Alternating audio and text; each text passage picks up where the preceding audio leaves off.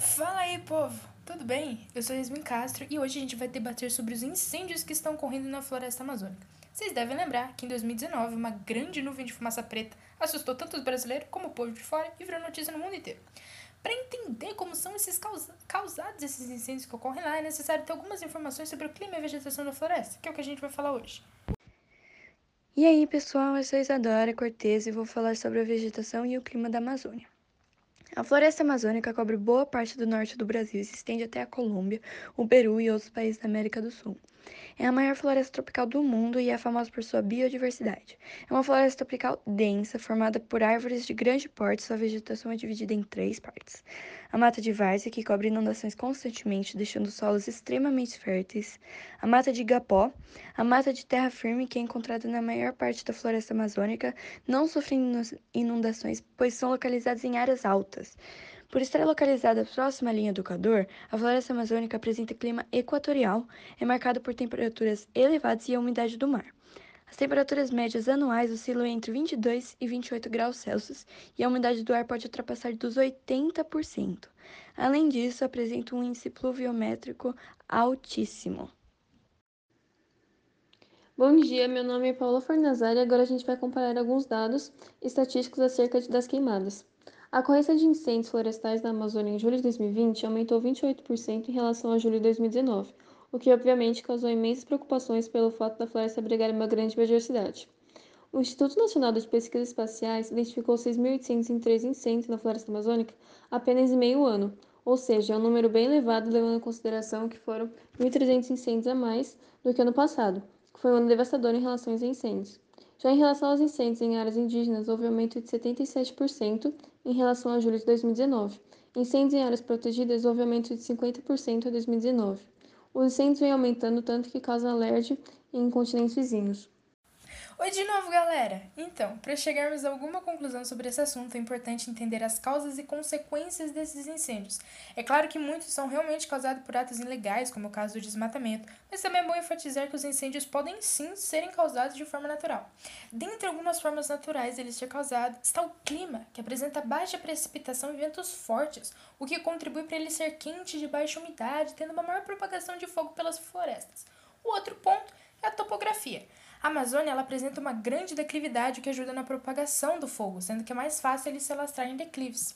Segundo um estudo, que é o Esclarecendo a Crise de Queimadas na Amazônia, existem três tipos principais de queimadas: a proveniente do desmatamento, a prática de agricultura em lugares já desmatados e os incêndios florestais, que eles têm diversas fontes de ocorrência que acabam queimando outras partes da floresta. Dentre algumas causas, o analfabetismo ambiental ele é um grande vilão que contribui para o aumento de incêndios, assim como as atividades agropastoris e alguns ainda falam que a falta de governança local também influencia. É, alguns dos impactos que causam é o aumento do aquecimento global, já que as queimadas elas liberam o gás carbônico e CH4 na atmosfera. Segundo a OMS, pelo fato dos incêndios liberarem essa fumaça tóxica, o número de casos de doenças respiratórias tem aumentado muito. Outro fator preocupante, provavelmente mais preocupante, é a perda da maior biodiversidade do mundo, que é a floresta em si. E aí, povo, tudo bem? Eu sou o Thiago Deluc e eu vou falar um pouco sobre os trabalhos de ONGs e o impacto dos incêndios nas comunidades indígenas. São raras as vezes em que se encontram reportagens com relatos indígenas. Por isso que é, era um pouco difícil fazer esse tópico, mas a gente conseguiu. O índice de queimadas nas áreas indígenas aumentaram bastante considerando dados gerais de queimadas para a região amazônica. Não só das terras indígenas foram registrados mais de 6 mil focos de calor em julho de 2020. No mesmo período, em 2019, o total de focos foi de aproximadamente 5.300.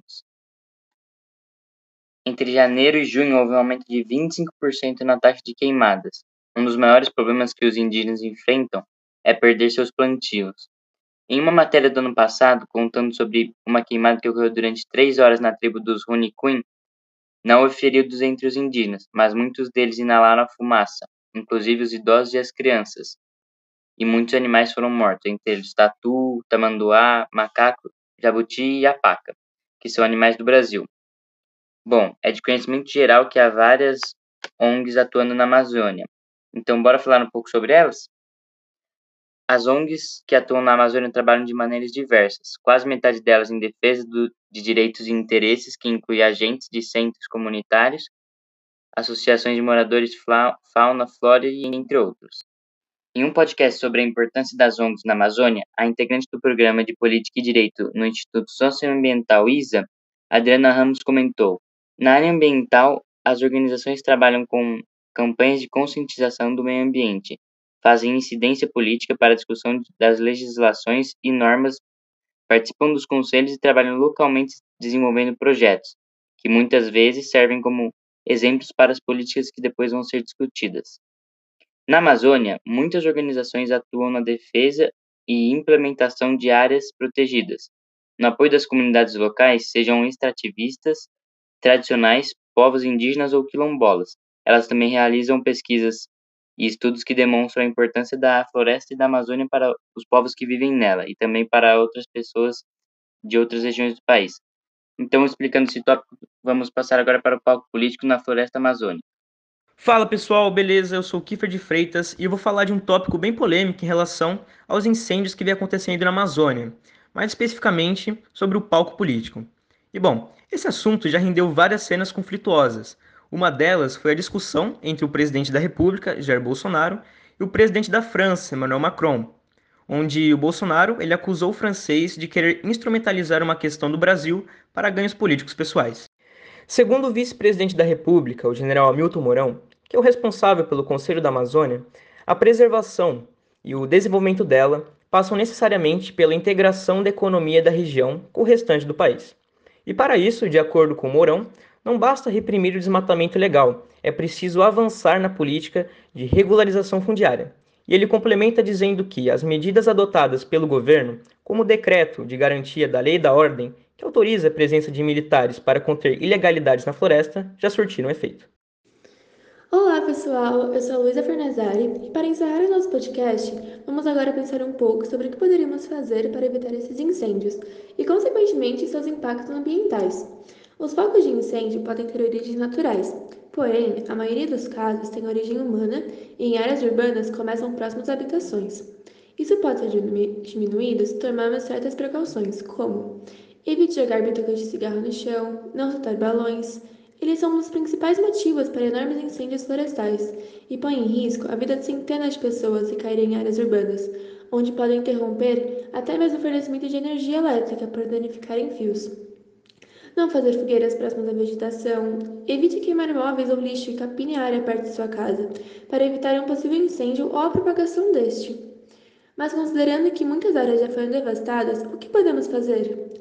Bem, restaurar áreas desmatadas em pequenas e médias propriedades, buscando aumentar os estoques de carbono e o retorno de serviços ambientais. Fortalecer a conservação de florestas e proteção da biodiversidade em especial nas áreas protegidas na Amazônia, podem ajudar a restaurar os impactos devastadores causados pelas queimas dos últimos anos. Então é isso, pessoal. Chegamos ao fim do nosso podcast sobre os incêndios na floresta amazônica.